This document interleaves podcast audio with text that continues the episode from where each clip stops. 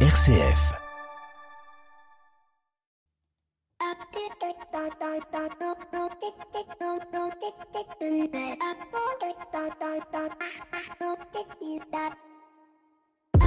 Bonjour à toutes et à tous. Parlons un peu d'Europe puisqu'en 2024, en dehors de JO, eh ben, il y aura aussi une élection européenne et nous serons appelés à nous prononcer pour élire le Parlement européen. Une élection qui ne passionne pas beaucoup de monde en règle générale et pourtant cette année 2024, plus que d'autres années, eh bien, sera primordiale pour l'avenir euh, de l'Europe. Sans faire de catastrophisme à la BFM, il est important de noter que l'Europe traverse en ce moment une forte zone de turbulence allez-vous me dire, et ce depuis euh, quelques années déjà. La Grèce d'abord, puis le Brexit, puis la crise migratoire faisant surgir du passé les vieux démons xénophobes des placards, car tout ce que l'on ne connaît pas fait peur, tout ce qui est loin est suspicieux. Je ne vous parle pas de la Covid qui est venue bouleverser les équilibres européens, sans parler bien évidemment de la guerre en Ukraine. L'Europe de 2018 a changé et a changé en profondeur tout en ne changeant pas. Un sacré paradoxe. Il suffit d'ailleurs de regarder hein, comment réagit notre société dans sa manière de consommer, de vivre. Aujourd'hui, on parle de circuits courts, on parle de démondialisation, on veut des services publics de proximité plus efficaces. Ikea implante des petits magasins dans ses centres-villes. Carrefour propose de récupérer les commandes dans des drives, dans les Carrefour Market, au plus proche des gens. Et l'Europe, elle, paradoxalement, continue à être loin de toutes et de tous. Comment alors voulez-vous que nos concitoyens s'y intéressent? Car rappelez-vous ce que je disais à l'instant, tout ce qui est loin fait peur. Alors comment construire une politique européenne qui euh, semble euh, de là où l'on est euh, complètement hors sol. Eh bien, plusieurs solutions s'offrent à nous. premièrement, une réforme européenne qui inclurait dans notre millefeuille représentatif de vraies circonscriptions européennes et donnerait ainsi aux députés un vrai mandat, une vraie visibilité. Deuxièmement, d'avoir un vrai parti européen avec un programme unique donnant ainsi de véritables enjeux dans l'élection, car qui connaît aujourd'hui le programme du PPE, du PSE et, et j'en passe. Enfin, et pourquoi pas euh, dans toutes les utopies que l'on pourrait avoir un président des États-Unis d'Europe. Mais euh, je vous rassure, on n'y est pas. D'ailleurs, on n'y est pas forcément dans les deux premières solutions aussi. Alors, au-delà de tout cela, euh, l'unité européenne passe par quoi? Est-ce que l'unité européenne ne passerait pas par la construction d'une Europe liée à notre engagement à tous, de notre souhait de rencontrer l'autre, de penser l'Europe quand on pense uniquement pour sa région, pour sa ville, car les solutions des uns sont les solutions de tous bienvenue dans l'écho des solutions. L'écho des solutions. Patrick Longchamp. Voilà, bonjour à toutes et à tous. Très très heureux de vous retrouver sur RCF euh, pour euh, ce nouveau numéro de l'écho des solutions. Vous êtes de plus en plus nombreux à nous écouter et je suis ravi de vous le dire et de vous l'annoncer. Vous pouvez aussi nous retrouver en podcast, hein, bien évidemment, ainsi que toutes les rubriques de l'écho des solutions. Vous le savez peut-être moins. En tout cas, nous, on est très heureux cette semaine d'aborder avec euh, tous nos invités la question du déterminisme social chez les jeunes et particulièrement chez les jeunes européens. Jeudi dernier se tenait le rendez-vous Young Inspiring Europe avec la fondation Hippocrène, qui seront d'ailleurs euh, nos invités euh, de l'invité écho de cette semaine, et qui nous a permis et qui va nous permettre de relancer cette question que nous avions évoquée déjà l'année dernière, la question du mentorat chez les jeunes pour lutter contre justement la précarité étudiante, la pauvreté, mais aussi le déterminisme social chez les jeunes. Nos invités, ce seront euh, AnimaFac, LaFève, Article 1. Tous les trois ensemble, eh bien, nous essaierons d'évoquer cette question et de la place du mentorat. 7 minutes pour changer le monde comme toutes les semaines à la fin de cette émission et puis euh, bien évidemment nos chroniqueurs préférés Maxime Dupont et Pierre Collignon. Mais comme je vous l'annonçais, on retrouve tout de suite comme invité écho de cette semaine Dorothée Merville, présidente de la fondation Hippocrène qui nous évoque justement euh, la place des jeunes en Europe et l'action de l'écosystème Young Inspiring Europe. Dorothée Merville est notre invité écho de cette semaine. L'invité écho, Patrick Longchamp. Voilà, je suis avec Dorothée Merville, euh, qui est l'une des deux déléguées générales, puisqu'elle elle est à la tête d'une fondation qui s'appelle la Fondation Hippocrène et qu'elle co-dirige avec euh, son frère Alexis Merville. Dorothée Alexis Merville, la Fondation Hippocrène sont des partenaires d'RCF depuis euh, de nombreuses années, mais ce jeudi se tenait à Paris le troisième anniversaire de l'écosystème Inspiring Young Europeans, un écosystème qui regroupe toutes les associations que vous soutenez de près ou de loin, euh, Dorothée Merville. On parlera peut-être de la Fondation Hippocrène, mais ces trois ans, c'était important pour vous euh, de, les souligner dans cet événement qui a permis de regrouper finalement euh, tous ceux et toutes celles que, que, que vous accompagnez régulièrement c'était un moment effectivement important pour nous parce que pendant trois ans, on a co-construit ensemble avec 19 membres 19 euh, associations qui, euh, avec lesquelles on, avait l'habitude de, travailler depuis plusieurs années. Euh, et c'est vrai que la co-construction à 19, ça prend du temps. Et ce troisième anniversaire, ça marquait en fait bah, le fait que on s'ouvre à l'extérieur, qu'on se présente à la fois à, des partenaires et à des associations de l'ensemble des membres. Donc c'était euh, effectivement symboliquement très important pour nous. Quelle était l'idée euh, au départ, il y a trois ans, de créer cet écosystème, de co-construire un, écosystème de jeunes, d'activités, d'actions à destination ou avec d'ailleurs de, jeunes Européens? Notre objectif, quand on a lancé cet écosystème, quand on en a parlé à ces 19 associations, c'était de se dire, ben, finalement, la Fondation a presque 30 ans, euh, nous, notre, euh, notre idée, c'est de donner le goût de l'Europe aux jeunes. Et, euh, et on, on, donne des conseils à, des associations de manière individuelle. Euh, et on les incite aussi à travailler ensemble. Et finalement, on s'est dit, bah, elles ont du mal à le, à le, faire. Et donc on va les accompagner et on va faire en sorte de que toutes ces associations que l'on ressent comme complémentaires, euh, on va les inciter à travailler ensemble pour avoir plus d'impact, mhm. euh, pour être plus créative et avoir plus de, de, financement européen aussi au bout du compte. Mais oui, parce que la, la clé, hein, la clé de tout reste à un moment donné le financement européen et il n'y a que celles et ceux qui savent vraiment ce qu'est un dossier de subvention européen, qui euh, peuvent comprendre euh, tout l'enjeu euh, de, votre projet et de votre écosystème. On le verra d'ailleurs à la fin de, cette émission avec Guillaume Callot des Arc Film Festival, qu'est euh, ce qu'est une association qui œuvre qui œuvre pour euh, pour l'Europe. Euh, donc la fondation Hippocrène, eh bien c'est le pendant de enfin c'est l'écosystème et le pendant de la fondation Hippocrène que vous dirigez avec votre frère Alexis Merville, fondation familiale qui accompagne les projets européens. Alors en sortant de l'écosystème, ça accompagne plus largement d'autres projets? Effectivement, la Fondation Hippocrène soutient une quarantaine de projets chaque année. Euh, par des, associations euh, dont certaines sont récurrentes, d'autres sont, nouvelles et qu'on soutient ponctuellement. Euh, et euh, par ailleurs, on, on, a aussi créé le prix Hippocrène de l'éducation à l'Europe. Donc c'est voilà, et on a, on a parfois des activités culturelles également en mhm. fonction des, des années, ça, ça, peut varier, mais on a une activité effectivement plus large que, que l'écosystème. Alors ce prix, justement, parlons-en, il a été lancé lors de cette soirée aussi, le prix de la Fondation Hippocrène. Dites-nous un petit peu plus, qui peut postuler, ça va commencer quand, quel type de dossier vous allez euh, euh, soutenir? Euh, dites-nous en plus, Dorothée, on est curieux. Alors c'est vrai que c'est c'est un moment important aussi cette, cette annonce du prix des associations, c'est-à-dire que on avait l'habitude jusque-là, on avait créé il y, a, il y a plus d'une dizaine d'années un prix pour les scolaires. Et là, c'est un prix pour les associations. Parce qu'en fait, après ces trois ans avec l'écosystème, on s'est rendu compte que, euh, bah, comme vous le disiez, les dossiers euh, de financement européen, c'est compliqué. Trouver des partenaires dans d'autres pays d'Europe, ça peut sembler compliqué. Et, euh, et ce qu'on souhaiterait, en fait, c'est inciter un maximum d'associations françaises euh, qui s'intéressent à tous les, les enjeux de la, de la jeunesse, euh, à, à s'européaniser, à passer à ce niveau Europe.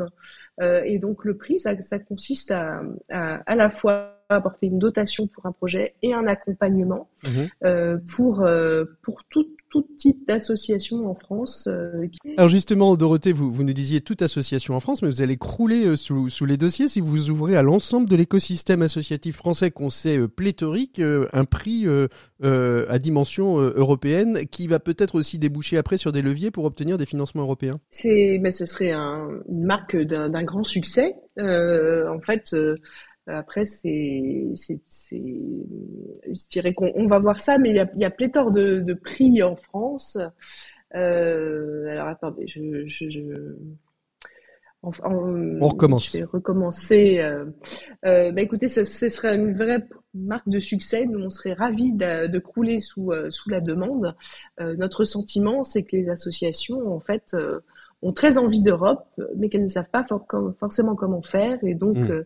Euh, donc, si on peut démontrer par ce prix justement cette envie d'Europe, euh, euh, nous serons les, les plus heureux. Les plus, les plus heureux, les plus heureux de la terre, j'imagine. Donc, pas de ligne éditoriale, simplement l'idée de développer un projet à destination de la jeunesse européenne et qui va permettre de mieux connaître, de mieux se connaître entre Européens? Euh, alors, si, il y a, y a, bien une ligne éditoriale, qui ça, c'est le, le, concept général du mm. prix, euh, qui, euh, qui suit ensuite euh, toutes les, les, grandes thématiques euh, d'engagement de la jeunesse et celle de l'écosystème. Alors, on a trois grandes thématiques. On a grandir, étudier, réussir, vivre ensemble et être solidaire, et s'engager. Et donc, en fait, en fonction notamment des partenaires que nous allons trouver pour, pour chaque prix, euh, en fait, ce sera des appels à projets thématiques sur une thématique en particulier. Et le prix qui a été annoncé euh, pour notre troisième anniversaire, c'est le, premier prix qui donc va être financé par la Fondation Hippocrète, mais qui euh, euh, vraiment espère que d'autres partenaires financiers les rejoindront pour pouvoir lancer plein d'autres prix. Et cette première thématique qui nous semble évidemment cruciale à notre niveau, c'est celle des élections européennes mmh. de 2024. Mmh. et donc l'appel à projets sera lancé en mai et cela signifie qu'il nous restera un an pour motiver euh, la, les populations, en particulier les jeunes, à aller voter pour ces élections européennes. Exactement, c'est ce que je disais d'ailleurs dans mon édito euh, tout à l'heure, au tout début de cette émission, euh, en parlant de cette Europe qui est à la fois euh, si loin et, et, si proche. C'est assez paradoxal, hein, elle est très éloignée de nos, de, de notre quotidien de, de pensée et tellement proche dans notre quotidien d'action, puisque beaucoup, beaucoup de projets aujourd'hui dans nos territoires sont aussi et sont financés essentiellement euh, par des fonds européens. Merci beaucoup Dorothée euh, Merville d'avoir été avec nous. Notre invité écho de cette semaine. Bon anniversaire encore une fois à Inspiring Young Europeans. Nous on retrouve tout de suite Pierre Collignon pour la chronique des entrepreneurs et dirigeants chrétiens. Pour une économie du bien commun, la chronique des entrepreneurs et dirigeants chrétiens, Pierre Collignon. Et on retrouve Pierre Collignon pour la chronique des entrepreneurs et dirigeants chrétiens. Bonjour Pierre. Bonjour Patrick. Alors l'actualité du moment, au-delà de la réforme des retraites qui a saturé l'espace médiatique de ces derniers jours, c'est la journée de la femme, ou des femmes d'ailleurs. Hein, il y, a de la discussion là-dessus qui a été célébrée mercredi 8 mars dernier dans le monde. Les EDC ont-ils fêté cette journée et que pouvez-vous nous dire de cela à ce sujet, Pierre? Bah, La première chose à dire, c'est que les, les EDC, comme à peu près, je crois, tous les mouvements professionnels existants, constatent avec plaisir l'augmentation des femmes dans l'ensemble de ces activités. Les femmes chefs d'entreprise sont de plus en plus nombreuses au sein du mouvement et l'équipe dirigeante reflète bien cette évolution avec deux vice-présidentes, une déléguée générale et une trésorière nationale. Cette tendance est également marquante dans les équipes qui accueillent chaque année un peu plus de femmes. Elles étaient 10% en 2016 et elles sont 16% cette année. C'est encore trop peu, me direz-vous, mais, mais la dynamique est là. Alors, est-ce plus difficile d'être chef d'entreprise quand on est une femme J'aime bien la façon dont Karine Forêt, qui est vice-présidente du mouvement des EDC, répond à cette question. Elle dit non, ce n'est pas plus difficile que pour un homme. Et elle ajoute si vous êtes célibataire et sans enfant. Vous voyez? Euh, c'est vrai que, et elle le dit, c'est plus difficile euh, si vous avez des enfants et que vous êtes marié, car dans ce cas, il faut vraiment être très bien entouré sur le plan personnel. Et elle ajoute avec humour toujours ne pas compter ses heures de sommeil. Ce qui veut quand même dire que c'est plus difficile. Objectivement, oui. Et on peut avoir une réelle admiration pour toutes ces femmes euh, qui arrivent à allier tous les pans de leur vie malgré la gymnastique que cela impose, le, le souci pour le chiffre d'affaires, pour les payes des collaborateurs, les factures qu'il faut régler, mais, mais aussi les enfants, la cantine à réserver, les vacances à organiser, les vaccins, etc., etc. gare à la surcharge mentale. Et, c'est là, je crois, que la foi joue pleinement son rôle. Dans les témoignages des dirigeants d'entreprise que nous avons voulu mettre en lumière aux EDC, toutes manifestent à quel point leur foi est, importante pour embarquer leurs équipes, pour ne jamais perdre la finalité de leurs actions, pour rester debout au milieu des difficultés du quotidien. Alors, quelle est, selon vous, euh, la valeur ajoutée des femmes dans l'entreprise, Pierre? Alors là, objectivement, c'est difficile de répondre euh, sans tomber dans quelques clichés, si vous voyez ce que je veux dire. Ce, qui est pertinent, je, crois, c'est l'exploration de, la valeur ajoutée de chacun dans sa singularité. Il est important que, que chacun puisse trouver et exprimer sa palette de talents, de la force et du leadership chez les hommes comme chez les femmes, de la finesse émotionnelle et de la délicatesse chez les hommes comme chez les femmes, mais aussi pouvoir s'appuyer sur l'autre pour se compléter et grandir. Alors on est loin ici de l'égalité, de la mixité, de l'équité ou de la parité qui ne sont souvent que des slogans. Ce qui est important pour vous, si j'ai bien compris, hein, c'est la complémentarité. Clairement, nous voyons bien d'ailleurs qu'il y a un lien de cause à effet entre performance des entreprises et diversité des salariés. Vous savez, la diversité générationnelle, culturelle, sociale, religieuse, etc.. Une diversité bien pensée est souvent porteuse d'une dynamique très féconde, alors que l'entre-soi s'avère dans bien des cas triste et stérile. C'est donc une richesse de travailler hommes, femmes ensemble. Nous ne sommes pas faits de la même manière, nous ressentons, et nous ressentons, nous percevons les choses de manière bien souvent différente. Le partage de nos points de vue nous amène à une décision finale plus équilibrée et plus ajustée. Je souhaite donc une bonne fête à toutes les femmes. Merci beaucoup Pierre Collignon. Nous on continue en musique dans l'écho des solutions avec euh, la playlist euh, qui a été composée par Europavox dans le cadre de la 3, du troisième anniversaire d'Inspiring Young Europeans. On se retrouve nous tout de suite après avec nos invités pour évoquer la question du mentorat. Tu veux marcher, il y aura toujours beaucoup plus loin. Tu veux parler, tu veux crier, on ne comprendra rien. Tu veux chercher, tu ne trouveras point. Tu voudrais t'envoler, éviter les chemins. Donner aux autres, donner aux autres, il n'y aura pas de moi.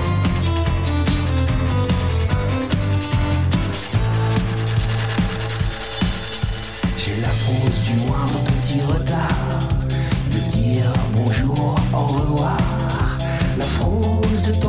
Ce soir, de ne plus sauter dans les flaques, l'espoir de perdre le fil détaché, de vivre à côté, que tout soit gâché. La frousse du faire le moindre mètre, sans aimer, empêcher disparaître. La frousse du moindre petit mot, celui qui arrive toujours trop tard ou trop tôt.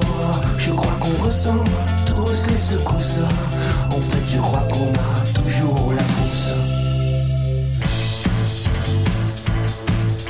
Tu veux voguer, il y aura toujours beaucoup plus loin. Tu veux crier ou chuchoter, on ne comprendra rien. Tu veux trouver, tu ne chercheras point. Tu voudrais t'envoler, éviter les chemins. Donner aux autres, donner aux autres, il n'y aura pas de nom.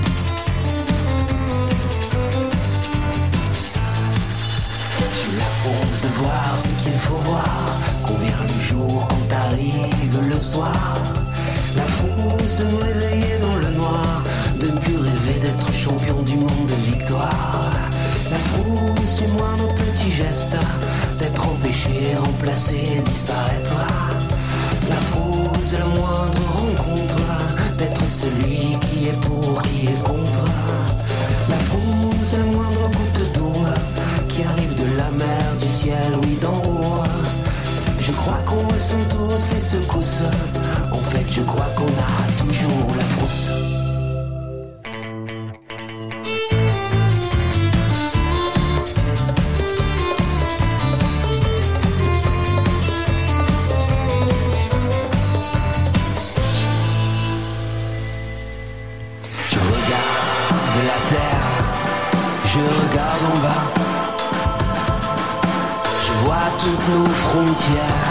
ne les comprends pas.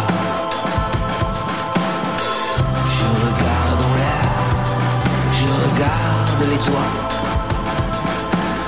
Et je m'imagine juste tout près de toi. D'ombre et de lumière, de rêves les plus fous.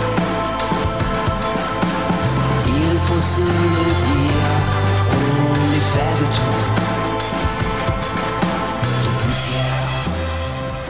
Louise Attaque euh, tiré de la playlist Europavox 2023. C'était la frousse. Allez, on évoque euh, le mentorat.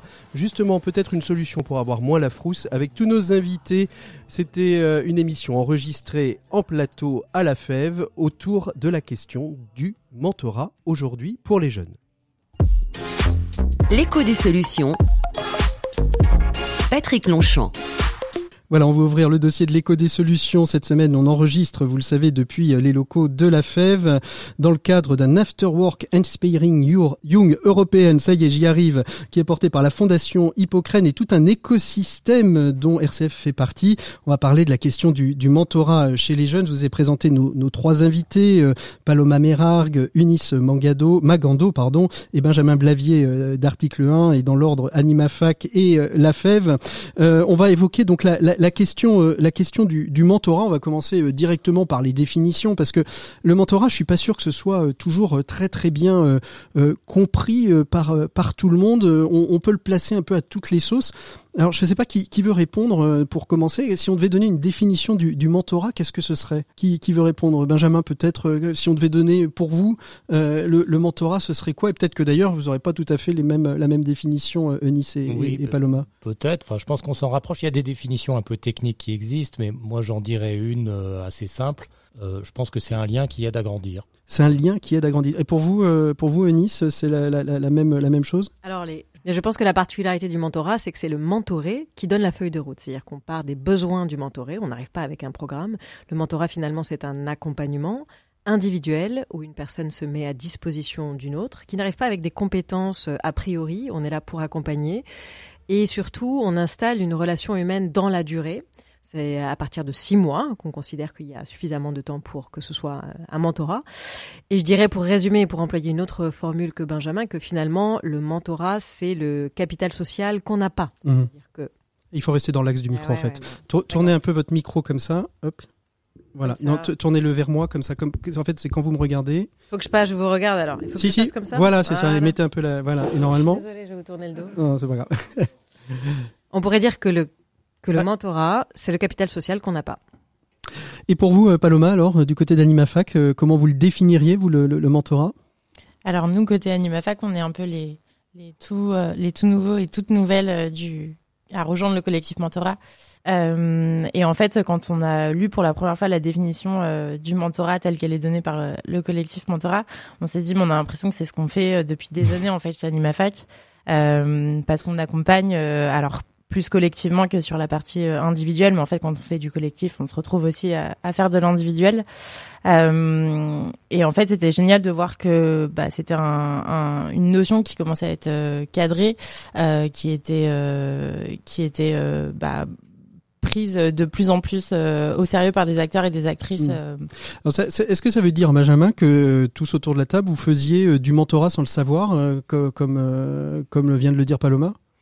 Oui, oui, on s'est longtemps cherché. Euh, nos assos existent depuis longtemps. On faisait du, du mentorat sans le savoir. D'ailleurs, on n'avait pas les mêmes termes. Ouais. On utilisait le tutorat, on utilisait le parrainage, par exemple. Finalement, le terme de mentor euh, était très très peu utilisé.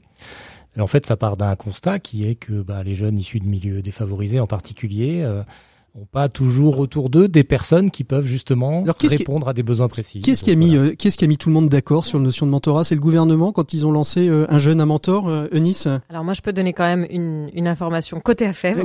côté AFEV. basculer dans le mentorat, ce qui permet d'ailleurs de dire que euh, l'AFEV a ce site particulier qu'on est aussi une association européenne puisqu'il y a une AFEV Espagne et en l'occurrence une AFEV Barcelone. Et en fait, ce sont nos collègues barcelonais qui nous ont dit, euh, qui sont rentrés dans un collectif de gens qui faisaient euh, une action qui s'appelait Mentorat et qui nous a dit, vous savez, en fait, ce qu'on fait, ce qu'on appelle nous accompagnement individuel depuis 30 ans, en fait, c'est du mentorat. Et au début, on s'est dit, non, non, non, mais le mentorat, oh là là, ça c'est un truc de vieux qui aide les jeunes, qui explique la vie, etc. Nous, on, on mobilise des jeunes étudiants. Ils ont très peu d'âge de différence, en fait, avec les, ceux qu'ils accompagnent. Donc, on n'était pas forcément très mmh. à l'aise avec cette notion de mentorat.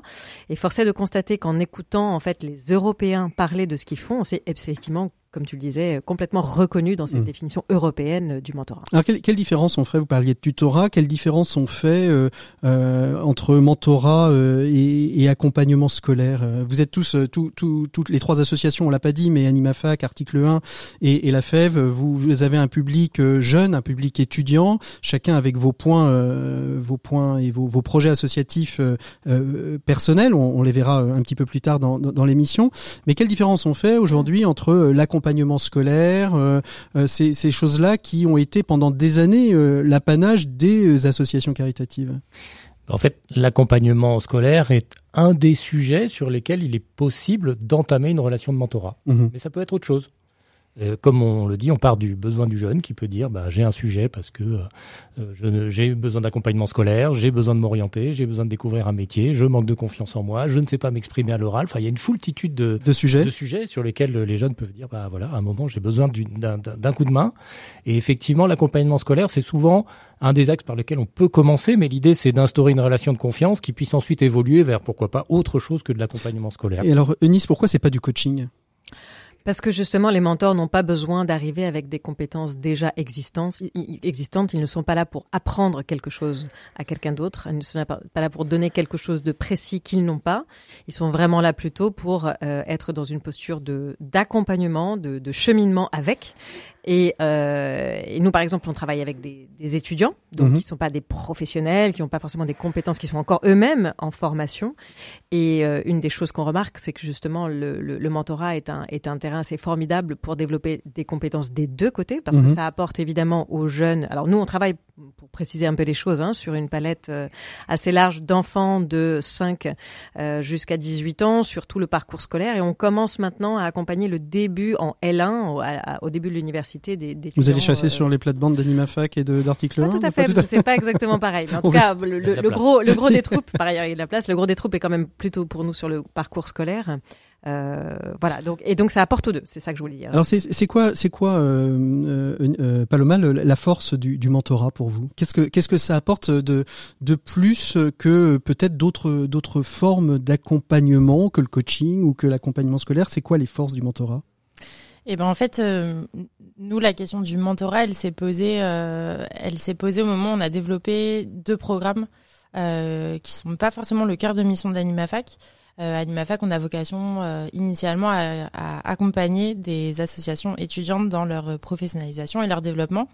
Et en fait, au cours des années, on a développé euh, deux programmes. Un programme euh, qui vise à accompagner les jeunes dans leur insertion socio-professionnelle euh, via la recherche d'activités, donc euh, un emploi, un stage, un volontariat en service civique, une alternance euh, ou autre, Euh, et un autre programme qui euh, accompagne les jeunes dans leur insertion via la création d'activités associatives. Mmh.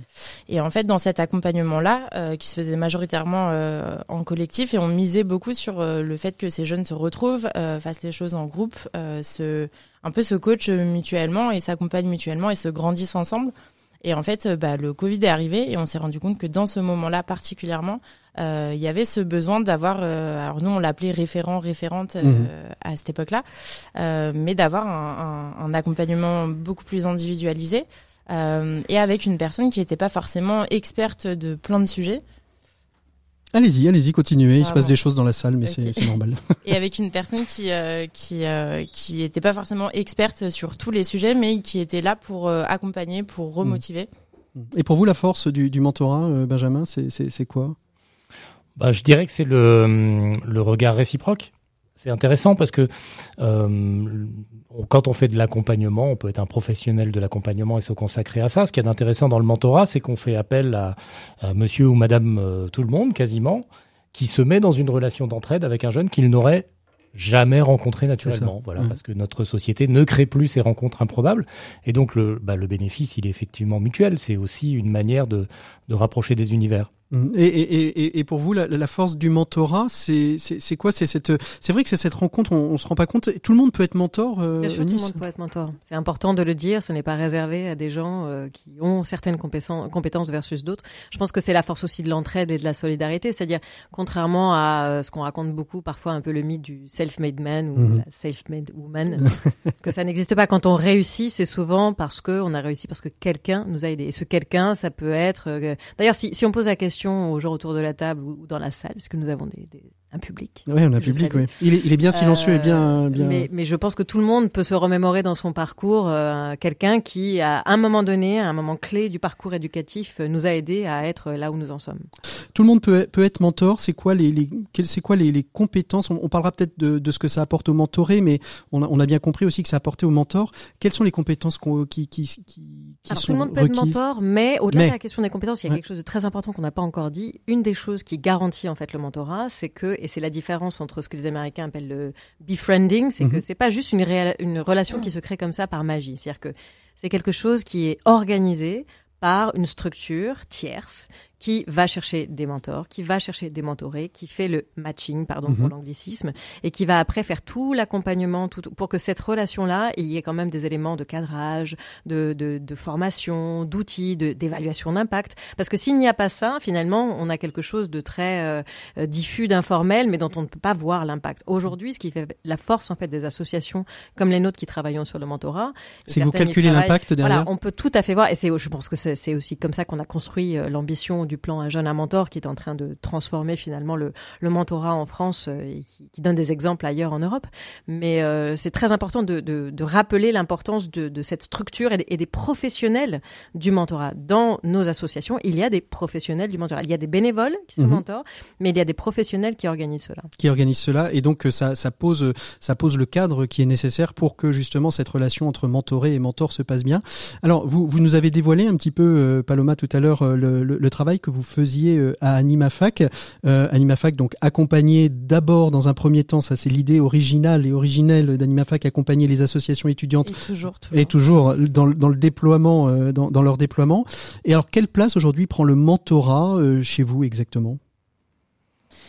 Euh, eh ben, je, je, ça, ça va un peu se répéter, mais quelle place il prend? Il, il- Concrètement, qu'est-ce que un jeune euh, co- co- comment ça se passe Je c'est vous repérez ou les associations étudiantes re- repèrent des jeunes qui des jeunes étudiants qui vont avoir un besoin d'être mentorés? Ce sont des programmes dans lesquels ils peuvent s'inscrire? Comment ça se passe? Ouais, c'est des programmes dans lesquels euh, les jeunes euh, les jeunes s'inscrivent. Alors c'est soit des porteurs ou porteuses de projets qui ont envie de développer leur asso, euh, soit c'est des jeunes qui souhaitent poursuivre leur parcours d'engagement et travailler ou évoluer dans l'économie sociale et solidaire. Euh, L'accompagnement il est collectif comme je l'ai dit et euh, on ajoute euh, bah, cette notion de mentorat en leur proposant d'être euh, d'être euh, accompagnés euh, par une ou un mentor euh, Mhm. tout au long de leur recherche ou de leur création d'activité. Euh, et en fait, les, c'est, marrant parce que les premiers mentors qu'on a, qu'on a eu chez Animafac, c'est des anciens qui ont été accompagnés euh, dans Oui, leur donc- insertion socio-pro et qui, et qui se sont dit, mais en fait, euh, nous, euh, cette relation qu'on a eue avec les référents et les référentes euh, à cette époque-là, elle était hyper importante pour nous. Elle nous a vachement aidés et, euh, et en fait, bah voilà, c'est un peu le, le truc de dedans dedans, mais euh, Mhm. c'est les premiers mentors qu'on a eu.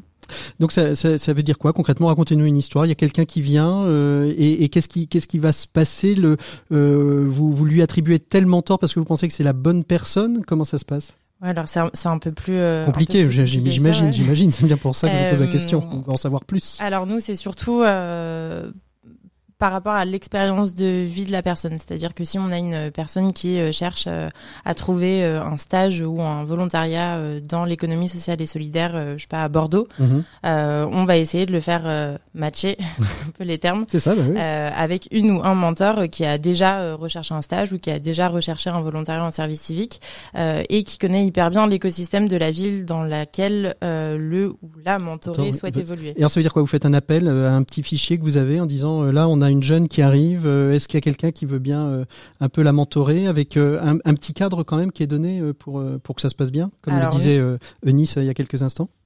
Ouais, alors nous on a un, un questionnaire euh, qui récap euh, bah, toutes les questions et je pense que tous les assos ont un peu le, le même type de questionnaire.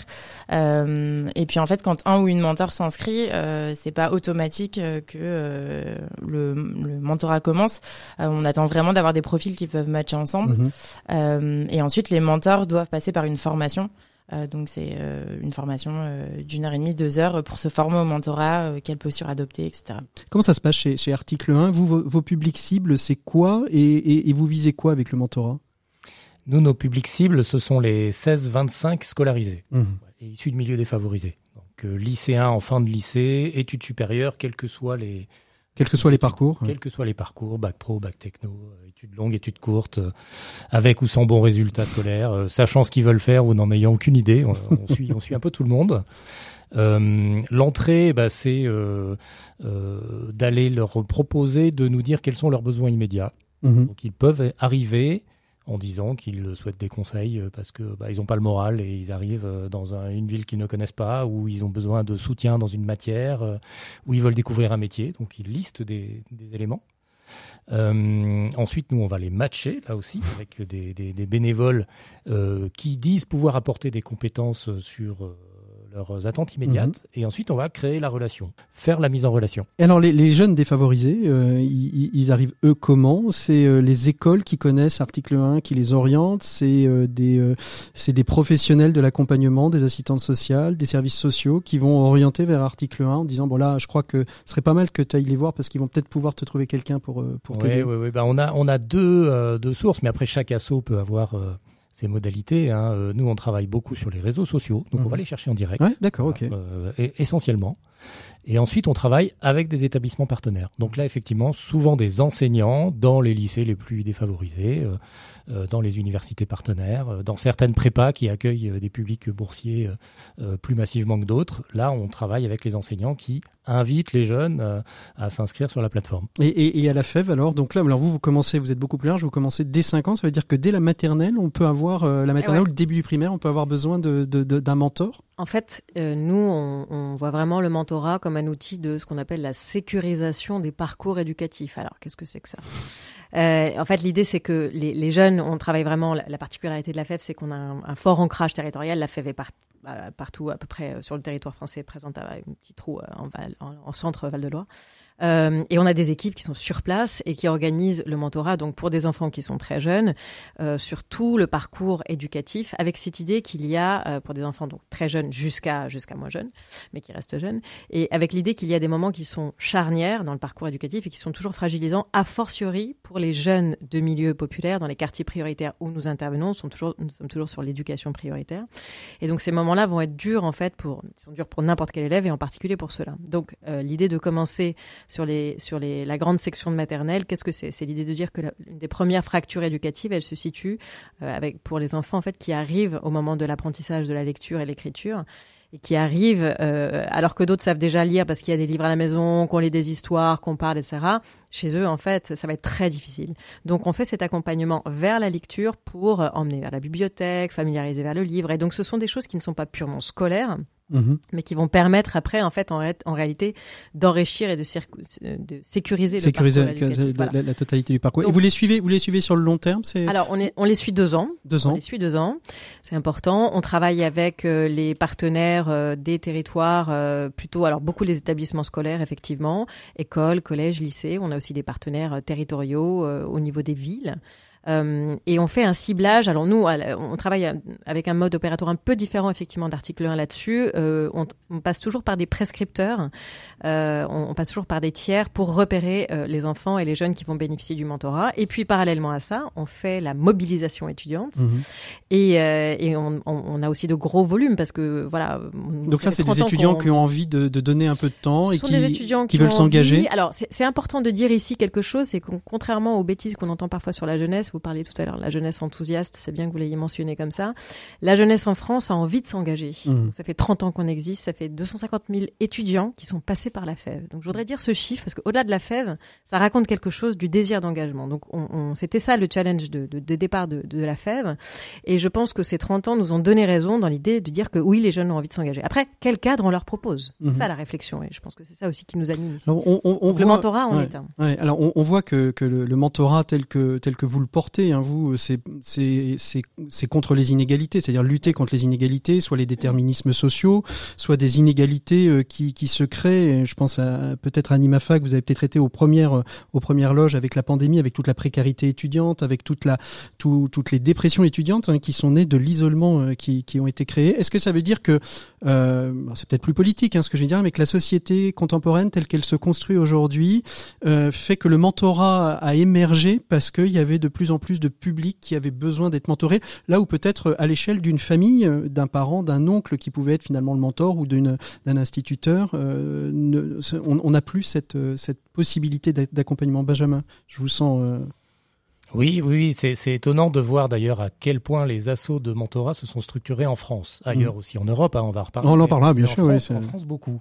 ça veut bien dire effectivement qu'il y a, il y a un, terreau, il y a un besoin. Euh, bon, chacun son interprétation. Moi, je pense que ça vient du fait, euh, en partie, qu'on a, on a longtemps trop fait peser sur les épaules des enseignants. On s'est euh, longtemps. Euh, on fait tout peser sur les enseignants, euh, l'éducation, le mentorat, sur le hussard noir de la République, sur celui qui va aider le jeune enfant de paysan à, à passer son bac.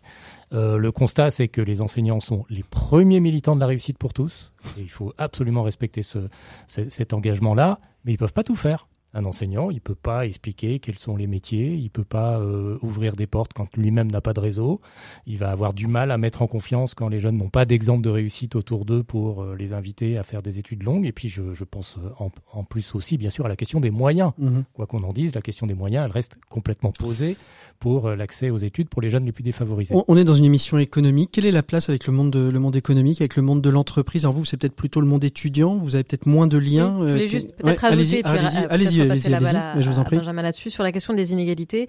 C'est important. On est dans un des systèmes euh, scolaires en France les plus inégalitaires, et en plus, la, la, la, crise a effectivement aggravé les choses. Et je pense que c'est très important de réaffirmer ce message que euh, il y a vraiment besoin de, de, de faire euh, de faire corps commun, collectif autour de cette question des inégalités, mais vraiment de rassurer les enseignants sur le fait qu'on va pas les remplacer. C'est ça. Ce que tu disais, hein, c'est-à-dire que vraiment c'est extrêmement complémentaire. C'est complémentaire. C'est hein. complètement complémentaire. Et les, les enseignants, quand ils comprennent ça, ils le comprennent bien parce qu'ils voient après l'impact bénéfique pour leur métier. Mhm. Donc c'est vraiment euh, important de le souligner.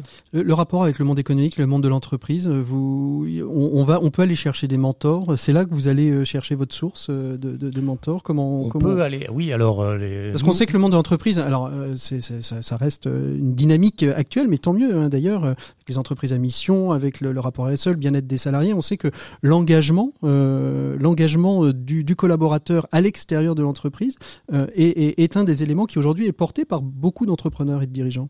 Bien sûr, mais j'allais même dire les entreprises et au-delà. Il n'y a pas de raison que ce soit réservé aux entreprises. On peut être fonctionnaire, on peut être artisan, on, on, peut être étudiant et on peut tout à fait être en capacité de s'engager ce qui est intéressant dans le mentorat, c'est qu'effectivement, pendant longtemps, euh, ça a été porté soit par des assos euh, étudiantes qui engageaient des étudiants, soit par quelques assos qui ont engagé des, des gens issus du monde professionnel, comme euh, Article 1 et, et d'autres, parce que l'État n'avait peut-être pas exactement compris ce qu'on pouvait faire avec le mentorat. et donc pendant longtemps, ça a été réservé à des cas de sup qui avaient un mmh. petit peu de temps à accorder à des jeunes plutôt, comme on dirait, méritants, avec mm. toutes les guillemets qu'on peut mettre autour du terme. Aujourd'hui, c'est plus le cas. Tout le monde peut le faire. Alors, tout le monde peut le faire. Est-ce qu'aujourd'hui, moi, demain, je vais être mentor? Par, par où je commence? Il y a, y, a, y a, un endroit qui centralise un petit peu euh, euh, l'envie d'engagement, euh, Eunice? Alors, il y a une plateforme qui s'appelle Un jeune, un mentor. Ah oui, alors ça, c'est clair au Donc moins. là, au moins ça, euh, voilà, ça fait le job, quoi. Non, c'est plus sérieusement, c'est euh, il y a eu euh, l'essor dont on parlait du mentorat en France est important, et les, les, trois associations qu'on représente sont toutes les trois membres d'un collectif qui s'appelle le collectif mentorat, qui s'est créé il y a maintenant deux ans, c'est assez mhm. récent, pour justement pouvoir pousser sur la question du développement du mentorat. C'est combien d'associations aujourd'hui C'est bientôt 60 associations. Au départ, il y en avait 8 fondatrices, dont Article 1 et la. Et on s'est réunis, un peu comme je l'évoquais tout à l'heure, à l'image de nos collègues euh, catalans, mais mhm. je voudrais aussi dire qu'il y a une grosse association en Europe qui s'appelle Mentoring Europe et qui réunit euh, plus de 500 professionnels du mentorat. Donc on s'est dit en France, on est quelques-uns, on se connaît plus ou moins bien, on fait euh, des choses qui pourraient répondre à la définition du mentorat et en fait on, on pourrait quand même aller beaucoup plus loin. Donc réunissons-nous. Allons discuter avec l'État et finalement, je la fais un peu vite, hein, mais euh, quelques épisodes après, ça a produit le plan Un jeune, un mentor, qui a même été porté au plus haut niveau de l'État, puisque le président de la République a lui-même affirmé hein, qu'il croyait au mentorat, qu'il avait envie de le développer. Donc il y a des moyens importants qui ont été mis sur la table. Il y a eu une première année mhm. de plan de développement du plan de mentorat. Et donc, on arrive aujourd'hui à 100 000 jeunes qui sont mentorés. C'est important parce que ça, ça se voit pas. Le mentorat, c'est diffus. Ça se passe dans les entreprises, dans les familles. Donc là, c'est important de le dire. Et la, la vision, là, la, le but, c'est d'aller à 200 000 et à peut-être un jour, d'ici quelques années, 500 000. Et 500 000. Euh, Est-ce que c'est, je, je, sais que c'est une, une, des questions que vous portez avec le, le collectif emploi. Euh, ça doit être un droit mentorat, pardon, collectif. Euh, le collectif emploi, on le recevra peut-être, mais alors dans une autre émission. mais il existe aussi. Euh, le, le collectif mentorat, est-ce que ça veut dire qu'il faut créer une sorte de droit au mentorat? Il a déjà été créé, c'est bien, on peut s'en féliciter. Et non, non, je le dis parce que c'est assez sérieux. En fait, le, on a fait nos deuxièmes assises du euh, du Mentorat, mentorat, il y a quelques France, jours, hein. récemment, exactement. Et on a porté, on, bon, ça n'a ça n'a pas échappé que nous sommes en, en campagne d'élection présidentielle. Donc tout le monde Donc cette idée quand même que en fait on, le mentorat, son impact social a été prouvé. On est dans une émission d'économie, donc je voudrais dire quand même que en termes de coûts évités, c'est aussi intéressant. On, voilà, on pourrait aller plus loin, mais on a tous fait des évaluations, etc. hein. Je pourrais rappeler euh, le coût du décrochage scolaire avait été évalué à 230 000 euros. Donc on voit très bien comment euh, le, mentorat n'est pas magique, mais il peut vraiment être un levier structurant contre tout ça. Et donc là, euh, voilà, j'ai oublié ce que je voulais dire. Ben non, on, par- on parlait. Mais c'est pas grave, ça me permet de, de, de rebondir aussi sur cette question de, de, de, de l'Europe. Vous parliez de mentor- European Mentoring, c'est ça? Euh, Est-ce que ça veut dire qu'aujourd'hui, il faut encore retravailler toute la question euh, euh, du mentorat au niveau européen? C'est-à-dire, est-ce que chaque pays va avoir aujourd'hui sa propre définition? Il y a encore euh, un travail euh, collectif à faire au niveau européen? Alors le but, c'est justement qu'on évite cet éparpillement de chaque, pays à sa petite chapelle et, sa définition du mentorat. Et c'est le travail remarquable qu'a fait euh, ce collectif euh, Mentoring Europe, dont nous sommes d'ailleurs euh, nous sommes membres, en tout cas FEV et Article 1. Euh, ce qui est intéressant, c'est que le, mentorat s'est invité dans l'agenda européen, puisque assez récemment a été, alors c'est un peu technique, mais c'est important de le souligner, a été porté notamment par des, des parlementaires européens comme Ilana Sicurel, qui s'est beaucoup investi sur cette question du mentorat. Euh, L'idée qu'il faut maintenant pousser sur une compétence, je vais le dire un peu vite, mais une compétence éducation pour Mhm. l'Europe avec un espace européen de l'éducation qui est assez nouveau et surtout sous l'angle en fait des compétences. C'est ça qui est intéressant. Avec cette idée que, avec le mentorat, on l'a dit, les mentors et les mentorés développent des compétences. Ces compétences pourraient être beaucoup mieux reconnues. Et donc, euh, voilà, ça ça va être effectif en 2025. Euh, Donc et- encore un peu un peu de temps. Vous, vous êtes vous êtes sereine euh, si euh, si jamais on venait à changer de, de, de gouvernement euh, sur la question de la, la pérennité. Non mais euh, c'est on, et, et que ça ce, ce ne soit pas euh, un énième plan jeune venant euh, successivement se mettre à la queue leu de tous les, les plans Non, jeunes qui ont été a- faits. Il y a de quoi ne pas être serein, évidemment. On a, on a tous fait des efforts énormes. On, on s'est vraiment donné, investi fortement. Il y a vraiment une énergie collective euh, remarquable. Je crois que ce serait pas seulement pour nos associations, Mm. mais pour pour les jeunes qui sont accompagnés, absolument catastrophique comme signal envoyé à la jeunesse et, et, et à la société dans son ensemble après un an, après deux ans de déconstruire tout ce qu'on a euh, Mm. a réussi à faire ensemble. Donc Mm. bien sûr qu'on est extrêmement euh, Benjamin, sur cette question. vous êtes serein vous euh, sur cette euh, Oh, pas mieux, comme Eunice, pas, pas, pas une sérénité absolue. Après, le, le, le- En tout cas, ça, on, on- on- ce qui est prouvé, c'est que ça fonctionne et qu'il y a un impact. hein. Vous parliez de la mesure d'impact. C'est pas juste euh, un plan euh, derrière un autre plan. Il y a aujourd'hui des, des résultats. hein. C'est un métier. Effectivement, on est sorti de l'ornière qui consistait à croire qu'il suffisait de mettre quelques personnes de bonne volonté en face l'une de l'autre pour que ça marche. C'est pas ça. C'est un métier. On peut faire de la mesure d'impact. Les coûts évités sont importants. Je peux citer un chiffre aussi. Nous, sur les jeunes que nous accompagnons en L1, on fait baisser de 40% le risque de décrochage scolaire. C'est- C'est- énorme. C'est énorme. Ouais. Donc euh, voilà, il faut pas être euh, grand euh, financier pour faire les quelques calculs qui vont avec. Donc il y a tout intérêt à investir dans le mentorat. Paloma, sérénité, envie de développer de nouveaux projets sur la question du mentorat avec AnimaFac. Il y a des choses dans les dans les besaces? Euh, alors, je, je- du coup, je vais pas opposer euh, sérénité et envie de développer de nouveaux projets. Non, mais que que je pense que- les deux ne vont ça, pas de voilà. pair toujours. Euh, non, sur la question de la sérénité, bah, un peu comme euh, comme tout le monde, voilà, on, on, on attend, euh, ce qui nous empêchera pas de développer de nouvelles choses et de continuer sur ces actions de mentorat. Voilà, puis 60 associations dans le collectif mentorat qui risquent d'ailleurs de, de, de continuer à, à, à- à grossir parce qu'il y en a qui vont peut-être entendre cette émission en disant finalement on fait du mentorat donc euh, on peut on peut venir sonner à la fève collectif co- mentorat. co- collectif mentorat on trouve ça sur internet j'en j'en suis certain merci beaucoup à, à tous les trois d'avoir été euh, nos invités du dossier de, de, de l'écho des solutions on fait une micro pause on se retrouve tout de suite après Maxime Dupont. Il est temps de retrouver Maxime Dupont pour euh, sa chronique à Max Déco. Bonjour Maxime. Bonjour Patrick. Allez, c'est parti pour un petit voyage dans le futur que vous nous invitez aujourd'hui à faire et vous nous invitez à le faire où Maxime? Dans le futur des emplois, Ah ouais dans le futur du travail avec les résultats d'une étude de France Stratégie qui a identifié les métiers qui vont le plus recruter dans les prochaines années entre aujourd'hui et 2030 Pour avoir une idée de l'échelle des besoins, on va parler dans chaque cas de centaines de milliers d'emplois. Alors comment expliquer euh, tous ces recrutements, Maxime? Eh bien, Par l'évolution de l'économie, bien sûr, avec des secteurs plus ou moins porteurs, le vieillissement de la population par exemple, mais aussi et surtout par le grand nombre de départs à la retraite dans les années qui viennent. Vous voyez, même quand on veut y échapper, on est ramené à l'actualité plus immédiate. Alors, euh, si j'ai envie de changer de métier, dites-moi quelle orientation je vais devoir choisir, ou je pourrais choisir surtout. Eh bien, Patrick, il faudra aller vers des métiers de service, bien sûr, dont la croissance explique toute la croissance des emplois à venir. Service aux entreprises ou aux personnes, les deux voies sont possibles. Si vous préférez travailler côté entreprise, choisissez de devenir ingénieur informatique, cadre commercial ou technico-commercial, ou bien cadre dans des services administratifs, ou enfin ingénieur en industrie. Si vous préférez le côté service à la personne, alors il faudra que vous deveniez infirmier, aide-soignant, aide à domicile, médecin ou profession paramédicale. Alors, rien euh, côté industrie dont on nous annonce pourtant le renouveau. Alors si on peut s'attendre à des forts besoins d'ouvriers qualifiés ou non en manutention ainsi que des techniciens et agents de maîtrise de maîtrise en maintenance. On imagine que ces besoins en, emploi ne seront pas euh, tous aussi facilement comblés. Hein. Oui, et c'est là l'un des défis qui nous attendent. La question n'étant pas en fait tellement de savoir quels sont les métiers qui vont embaucher, mais plutôt ceux qui sont à risque de ne pas voir suffisamment de personnes aller vers eux. Au classement de ces métiers en fort déséquilibre, où les embauches ne compenseront pas les départs à la retraite, on trouve d'abord les agents d'entretien, les aides à domicile, les conducteurs, mais aussi les assistantes maternelles, les aides-soignants et même les enseignants et les agriculteurs. Et il y a là de quoi avoir le vertige en reprenant cette liste des métiers en tension. Agents d'entretien, aide à domicile, conducteurs, assistantes maternelles, aides-soignants, enseignants et agriculteurs.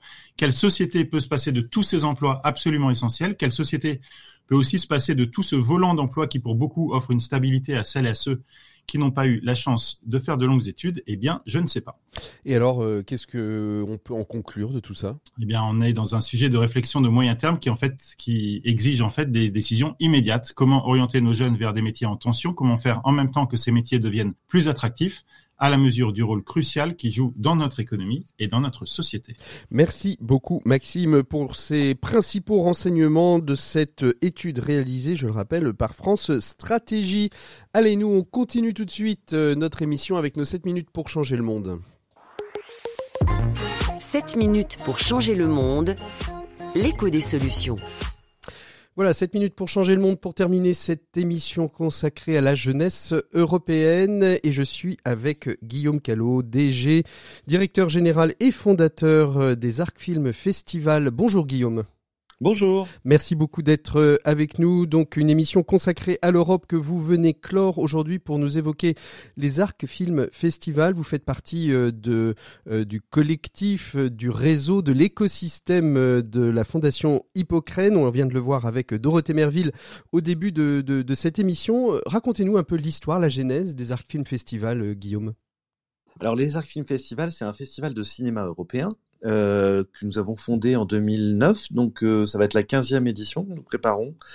Et c'est un, festival qui est tourné euh, donc vers l'Europe, vers ses sujets, vers ses cinéastes, ses artistes, vers son industrie cinématographique également, puisque nous avons des, des événements professionnels qui font à la fois le renouvellement du cinéma, puisque on est sur des rencontres autour de projets de films, mais également la diffusion, mhm. la diffusion du cinéma européen en France, euh, avec des rencontres entre les distributeurs de films, ceux qui ont un mandat pour le pays de la, pour la France en l'occurrence, et euh, les, les exploitants de salles, donc les gens qui tiennent euh, les salles de cinéma. Voilà, mhm. donc on est... un petit peu sur euh, sur, tous les sur toute la chaîne, sur toute la chaîne cinématographique. Tout se passe au moment euh, du, du, festival ou ça se passe tout au long de l'année?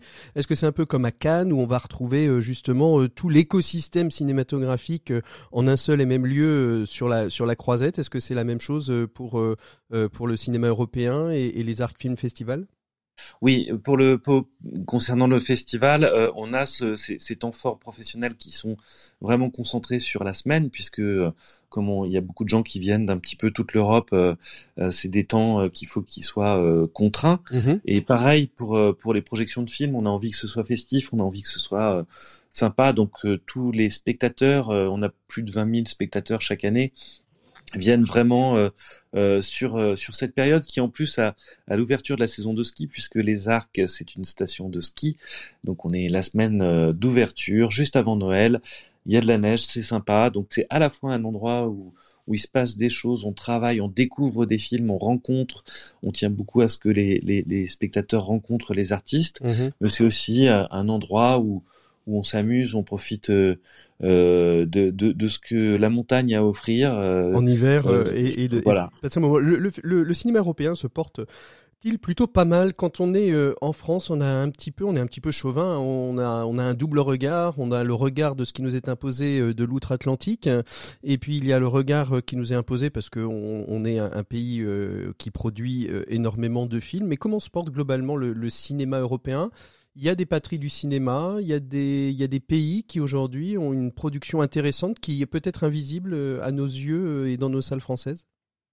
Oui, il y a beaucoup de pépites. Nous, ce qui nous intéresse, c'est d'aller justement euh, décloisonner euh, des, des, des, des, choses, des films, euh, des, des, des réalisateurs et réalisatrices, puisque souvent, on, ils sont dans leur pays, ils font des films et puis euh, on va pas forcément euh, les voir puisqu'ils vont pas trouver de distributeur euh, mmh. en France. Il faut dire qu'il y a quand même déjà beaucoup beaucoup de films qui sortent en France. Entre les films français et les films en effet anglo-saxons, ça fait déjà un bon remplissage des salles, mais pourtant l'Europe se raconte beaucoup au travers de sa culture et le cinéma est singulièrement un, un médium qui est qui, qui, qui, va montrer de manière euh, euh, euh visuelle, sonore, euh, on, on, ressent les choses, on, on, on, mm. comprend la culture, on voit des paysages, on, voit des vies, et, et c'est vraiment pour nous très intéressant mm. de, de comprendre l'Europe à travers le cinéma. Puis voilà, puis c'est tellement agréable d'aller au ciné. Hein, je, je pense que c'est pas faux, c'est pas je l'apprends à personne. Donc voilà, oui, le cinéma, le cinéma européen se porte plutôt pas mal, mais euh, c'est vrai qu'il a encore besoin d'un gros, gros, gros effort pour être euh, mieux diffusé. Et c'est vraiment ce à quoi on, on œuvre. Ce que vous travaillez. Le, on parlait de, de l'écosystème, euh, l'écosystème Young Inspiring Europe. Pourquoi c'est important pour vous cet écosystème? Qu'est-ce que vous venez y chercher? Euh, Vous revenez tout juste de, de la soirée qui s'est tenue à Paris jeudi dernier pour souligner la force et l'anniversaire de cet écosystème. Oui, l'écosystème, c'est assez intéressant parce qu'en effet, on est tous allés euh, chacun de notre côté euh, présenter euh, des projets autour de l'Europe et puis de la jeunesse, puisque nous, nous avons un tiers de, notre, de nos spectateurs qui sont du jeune public. Et, et, et on est allé voir la Fondation Hippocrène qui, qui nous a soutenus. Puis un jour, ils se sont dit, mais puisque tous ces gens-là travaillent autour du thème de l'Europe et de la jeunesse, peut-être qu'on peut les fédérer et euh, voir euh, s'ils peuvent euh, faire des choses ensemble. Mmh et ça, ça, alors ça marche pas avec tous, hein, parce qu'on a, on n'a pas forcément des sujets qui qui, sont en commun et qui matchent voilà. avec tout le monde, bien sûr, oui. Mais voilà, parfois on a des projets hein, qui, qui, qui, qui, marchent ensemble. Nous, on est, on est assez tourné aussi autour de l'écologie, donc avec On est prêt, on, on, on, a collaboré. Et puis même sans forcément collaborer, mmh juste le fait de se voir de temps en temps et, et de sentir qu'on est plusieurs à, à, travailler autour de l'Europe et ça peut être parfois inspirant d'entendre les autres, de, de voir l'énergie qui est déployée, de, de comprendre, voilà. Euh, euh, quand j'étais euh, donc jeudi soir à, à, cette réunion, j'ai pu parler avec des personnes par exemple d'AnimaFac et qui me disent que euh, euh, dans les facs il y a des associations qui se montent autour du cinéma et qui pourraient être intéressées par le festival. Voilà c'est des choses comme ça hein. on a on, travaille aussi avec Europavox qui est un, festival de musique. Qui seront nos invités euh, très très prochainement d'ailleurs dans, dans l'écho des solutions voilà. Et, et, voilà donc c'est c'est vivant. C'est mm. vivant et c'est vrai que c'est c'est sympa c'est intéressant d'échanger. C'est aussi intéressant d'échanger sur les difficultés qu'on peut avoir hein, parfois de de parler d'Europe parce que c'est pas euh, c'est pas le sujet le plus euh, sexy de la terre hein. et, et c'est dommage parce que franchement il y a tellement il y a tellement à dire exactement. c'est tellement, enthousiasmant je trouve que c'est porteur d'avenir. Donc faut faut dépoussiérer un petit peu ensemble cette, ça, cette mauvaise image et on, s'y applique en tout cas. c'est tout le paradoxe de la question européenne. C'est à la fois si loin si proche euh, si loin pour tout le monde et, et si proche dans nos vies quotidiennes. Merci beaucoup Guillaume Callot d'avoir été notre invité de cette minutes pour changer le monde. Nous, on se quitte pour mieux se retrouver. On se retrouve la semaine prochaine dans l'écho des solutions sur RCF, 12h, 13h et où vous voulez, quand vous voulez, en podcast. Vous pouvez écouter d'ailleurs toutes les rubriques euh, séparées sur rcf.fr ou nous retrouver sur les plateformes avec l'émission complète, on dit unifiée. Moi, je vous souhaite un très très bon week-end à l'écoute des programmes de RCF. À très bientôt. Au revoir.